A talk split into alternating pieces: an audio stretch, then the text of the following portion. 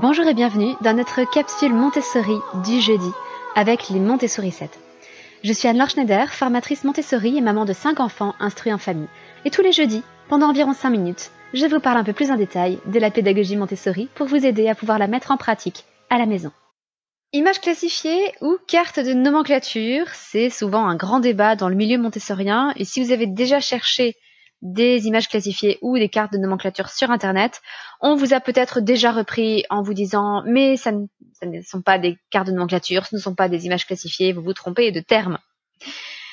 Alors ce qui est très amusant, c'est qu'en fait, même si les montessoriens sont souvent très intransigeants sur ces appellations, en fait, lorsque vous fouillez un peu, que vous grattez sous la surface, vous vous apercevez que suivant l'endroit où ils se sont formés, aucun d'entre eux n'a la même définition et qu'aucun d'entre eux ne s'accorde sur ce que sont les images classifiées ou ce que sont les cartes de nomenclature. Alors avant de vous éclairer un petit peu et de vous expliquer en quoi consiste ce matériel qui est incroyablement riche et qui porte des noms aussi différents, je tenais tout de même à remercier, alors je ne sais pas trop comment le prononcer, Magnès56 ou Magne56 qui a laissé cet avis sur Apple Podcast. Bravo pour ces podcasts si intéressants, je recommande. C'est simple et efficace. Merci beaucoup parce que cela aide énormément, vous n'imaginez pas à quel point, à diffuser ce podcast. Donc vraiment, un immense merci. Et si vous avez le temps, prenez juste 30 secondes, euh, surtout si vous êtes sur Apple, ça vous prend 30 secondes de laisser une note et un avis sur Apple Podcast. Revenons-en donc à nos images classifiées ou à nos cartes de nomenclature. Il existe en fait tout un matériel de langage et de culture qui commence à être utilisé dès la communauté enfantine, c'est-à-dire dès le moment où l'enfant marche de façon assurée. Et c'est un domaine, un matériel que l'on approfondit jusqu'à 12 ans à peu près. Au départ, il s'agit uniquement d'images à mettre en paire. C'est un travail de mise en paire, d'association d'images pour le bambin. Ces images portent toujours sur un thème donné. Vous avez donc une série d'images sur les vêtements, par exemple, ou sur les animaux de la ferme, sur les fruits, sur les légumes, les moyens de transport, etc., etc. Petit à petit, on peut également proposer à l'enfant des leçons en trois temps pour introduire le vocabulaire correspondant à ces images. Alors je ne vais pas revenir ici sur la leçon en trois temps si vous ne la connaissez pas encore. Sachez simplement qu'il s'agit de donner à l'enfant le nom associé à chaque image et de l'inviter à nous pointer du doigt l'image correspondant au nom que l'on va lui donner, puis à lui demander de donner le nom correspondant à l'image que l'on va pointer. On fait travailler dans les deux sens l'association entre le nom et l'image. Ce qu'on appelle une leçon en trois temps. À ce moment-là, dans la communauté enfantine, on fait ce travail uniquement à l'oral euh, et on essaie d'enrichir ainsi le vocabulaire de l'enfant. Donc c'est à la fois un travail de langage et un travail de culture puisque ça l'aide à découvrir le monde. Lorsque l'enfant arrive à la lecture, on arrive à la lecture du mot, à ce moment-là, on peut rajouter des billets de lecture, c'est-à-dire le nom correspondant à l'image écrit sur un petit billet. On a alors d'un côté une image renseignée, c'est-à-dire l'image avec le nom écrit en dessous, une image non renseignée et un billet de lecture. L'enfant, au départ, fait le travail de mise en paire, comme il a eu l'habitude de le faire sans mots à lire. Il associe les deux images, il retourne l'image renseignée de façon à ne plus pouvoir lire le mot, et puis, il prend les billets de lecture les uns après les autres et il va placer chaque billet de lecture sous l'image correspondante. Pour s'autocorriger, il n'a plus qu'à retourner à nouveau l'image renseignée et à vérifier que le billet de lecture placé juste à côté correspond bien.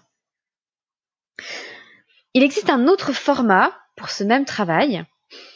Euh, c'est-à-dire que dans ce format, vous avez uniquement des images et des billets de lecture. L'enfant étale les images et associe le billet de lecture à l'image correspondante. Pour s'autocorriger, l'enfant dispose d'un livret de correction avec à chaque fois les images renseignées les unes après les autres. C'est donc le même travail que fait l'enfant, il a simplement une procédure qui est légèrement différente, euh, mais à peine. Puis lorsque l'enfant est capable de lire des phrases, on peut alors rajouter des définitions à trous à tout ce travail. L'enfant doit alors non seulement associer l'image et le nom, mais aussi la bonne définition. Et pour se corriger, il dispose d'un livret d'autocorrection avec l'image renseignée et la définition à trous renseignée également. Complétée si vous voulez. Eh bien, tout, tout ce matériel, chaque étape de ce matériel peut porter un nom différent. Pour certains, les images classifiées ne recouvrent que les images à mettre en paire, classées par un thème donné. Pour d'autres, euh, ce sont aussi les images avec les billets de lecture, tandis que les cartes de nomenclature correspondront aux images avec les définitions à trous.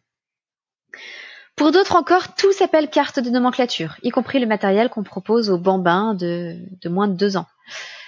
Et au fond, le débat est totalement stérile, parce que ces deux noms, images classifiées et carte de nomenclature, insistent simplement sur un aspect différent du même matériel. Dans le terme image classifiée, on insiste sur le fait que les images sont classées par thème, correspondent à un seul thème. Ça va aider l'enfant à développer la notion de réseau sémantique, c'est-à-dire de développer la notion que certains mots sont relatifs à un même domaine, à un même sujet. Tandis que le terme de nomenclature, lui, s'attache surtout au fait que l'on donne un nom aux choses et une définition par la suite. Donc honnêtement, ne rentrez pas dans ce débat. Si jamais vous avez un, montessorien absolument intransigeant qui vous reprend, je vous invite à laisser couler. Certains montessoriens peuvent être crispés et crispants, mais ça n'est pas le plus important. Et honnêtement, le plus important serait de savoir comment choisir les images classifiées. Parce que les trois quarts des cartes de nomenclature ou images classifiées que vous pouvez trouver sur Internet ne répondent pas en réalité aux critères des images classifiées Montessori.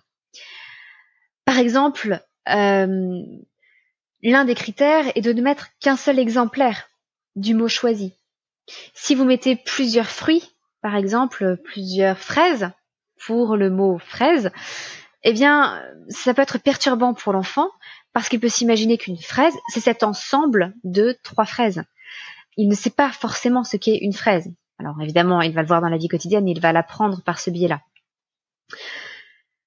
Mais de manière générale, l'une des règles pour simplifier le raisonnement pour l'enfant, pour lui éviter de faire des confusions, c'est de ne placer sur l'image qu'un seul exemplaire du mot choisi. Il y a quelques autres règles comme celle-là, et honnêtement, c'est bien plus important que de savoir si on doit appeler ça image classifiée ou carte de nomenclature. Alors justement, tout cela, je vous en parle dans la formation langage, lire, apprendre à lire et écrire à son enfant entre 3 et 6 ans. Et je vous explique non seulement l'intérêt des images classifiées, non seulement la façon de les utiliser avec votre enfant, mais aussi comment les choisir et je vous fournis plein de références pour vous aider à en trouver à votre goût.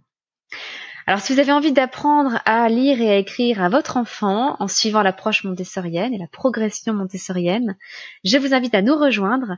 Cette formation est assez unique, vous le verrez parce que je filme les présentations avec mon fils Stanislas, qui est euh, en plein apprentissage de la lecture et de l'écriture, et vous suivez ses progrès, présentation après présentation. Donc vous voyez vraiment comment un véritable enfant apprend en conditions réelles à lire et à écrire avec l'approche montessorienne. On est très loin des formations euh, où l'on vous dit comment présenter les choses. Là, je vous montre comment les présenter en conditions réelles. C'est tout pour aujourd'hui. Je vous donne rendez-vous lundi pour notre capsule parentalité qui portera sur la cohérence dans l'éducation.